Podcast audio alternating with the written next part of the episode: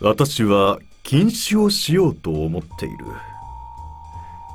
この頃の酒はひどく人間を卑屈にするようである。昔はこれによっていわゆる公然の木を養ったものだそうであるが今はただ精神を浅はかにするばかりである。近来私は酒を憎むこと極度である。卑しくもなすあるところの人物は今日この際断じて主杯を粉砕すべきである。日頃酒を好む者いかにその精神臨食非常になりつつあるか。一生の配給酒の瓶に15等分のメモリを付し毎日きっちり1メモリずつ飲みたまに同祖して2メモリ飲んだ時にはすなわち1メモリ分の水を埋め合わせ瓶を横ざまに抱えて振動を与え酒と水両者の化合発酵を企てるなど誠に失笑を禁じ得ない。また配給の3号の焼酎に夜間一杯の番茶を加えその褐色の液を小さいグラスに注いで飲んでこのウイスキーには茶柱が立っている。愉快だ。ははははなどと虚栄の負け惜しみを言って合法に笑ってみせるがそばの女房はにこりともしないので一層惨めな風景になる。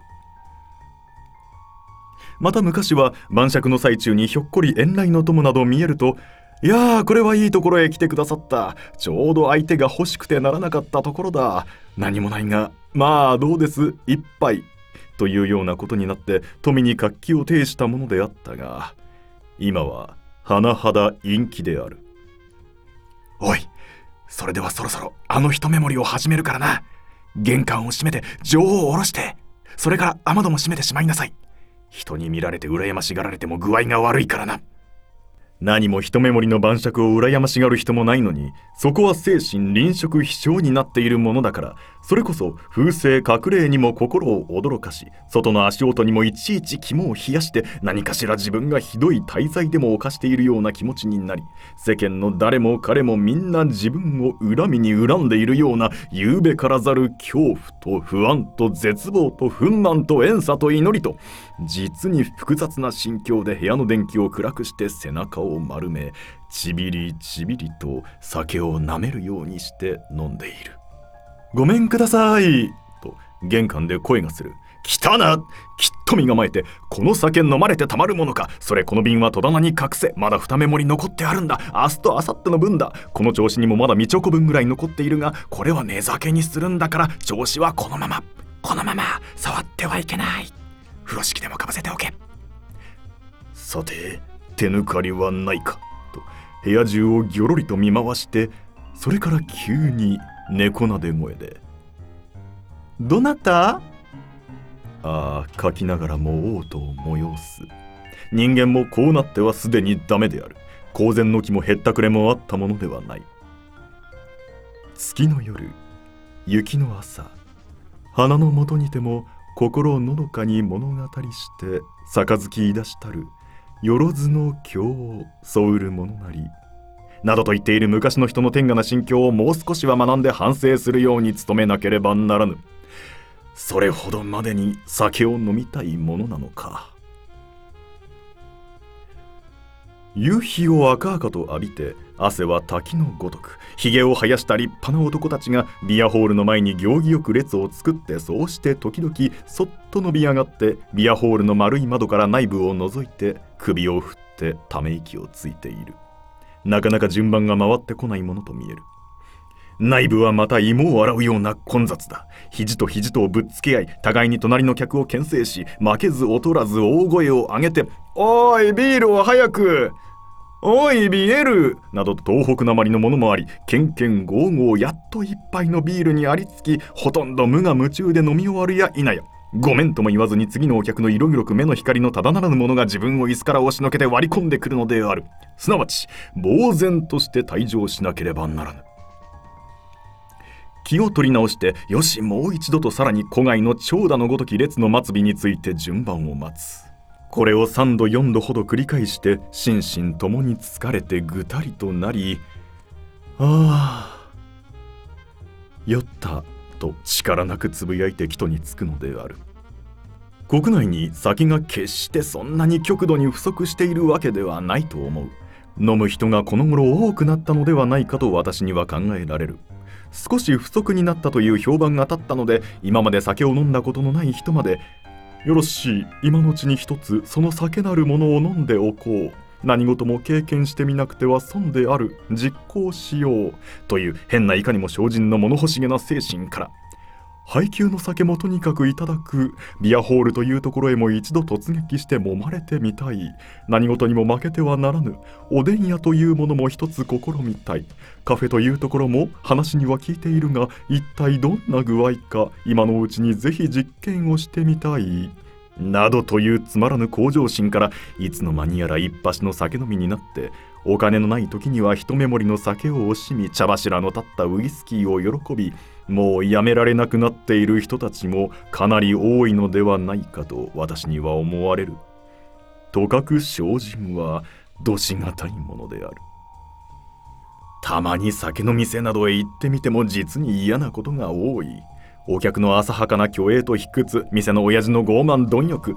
ああ、もう酒は嫌だと行くたびごとに私は禁酒の決意を新たにするのであるが、木が熟さぬとでも言うのかいまだに断行の運びに至らぬ。店へ入る。いらっしゃいなどと言われて店の者に笑顔で迎えられたのはあれは昔のことだ。今は客の方で笑顔を作るのである。こんにちは。と客の方から店の親父女中などに満面卑屈の笑みをたたえて挨拶してそうして黙殺されるのが通例となっているようである。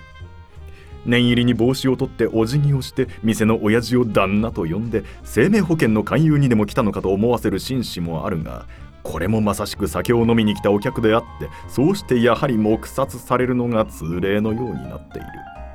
さらに念入りなやつは入るなりすぐ店のカウンターの上に飾られてある植木鉢をいじくり始める。いけないね。少し水をやった方がいいと親父に聞こえよがしにつぶやいて自分で手洗いの水を両手ですくってきてシャッシャと鉢にかける。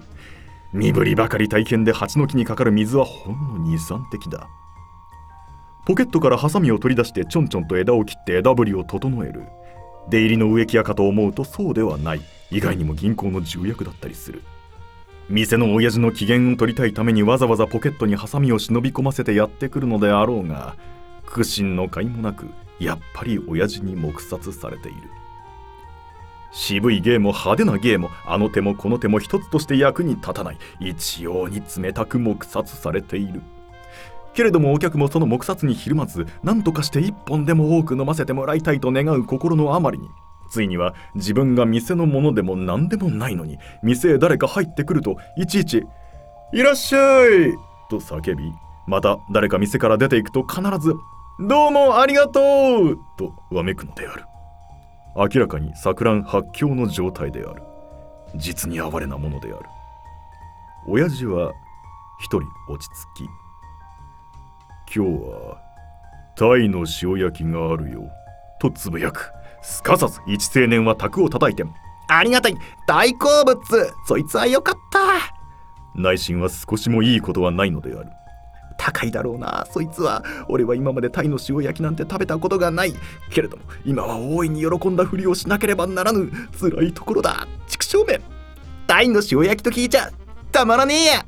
実際たまらないのである他のお客もここは負けてはならぬところだ。我も我もとその一皿2円のタイの塩焼きを注文する。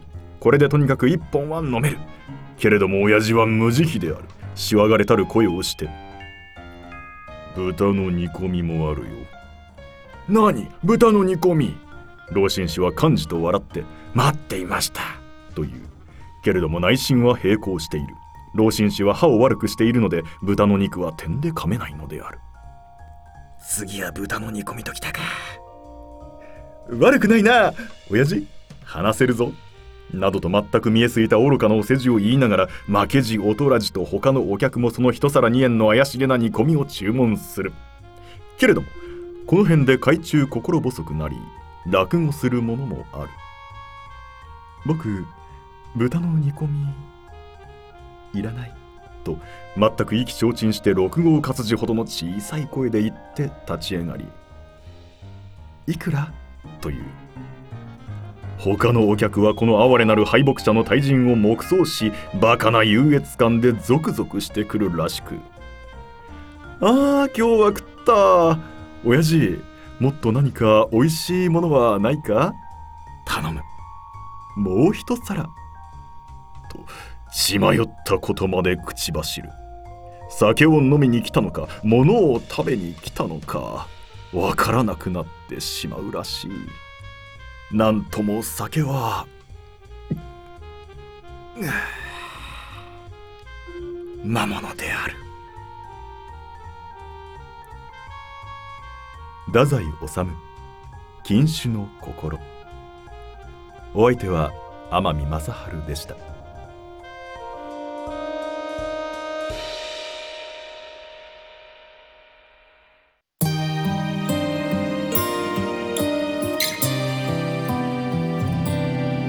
サ